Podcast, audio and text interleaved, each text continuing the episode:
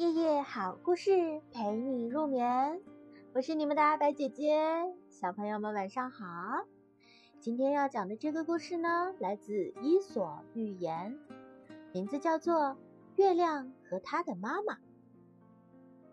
一弯月亮挂在高高的夜空中，它专心的发着亮，给夜里赶路的人以光亮。夜深了，没有衣服穿的月亮觉得有点冷。他央求妈妈给他做一件斗篷。妈妈说：“我做件什么样的斗篷，你穿着才合身呢？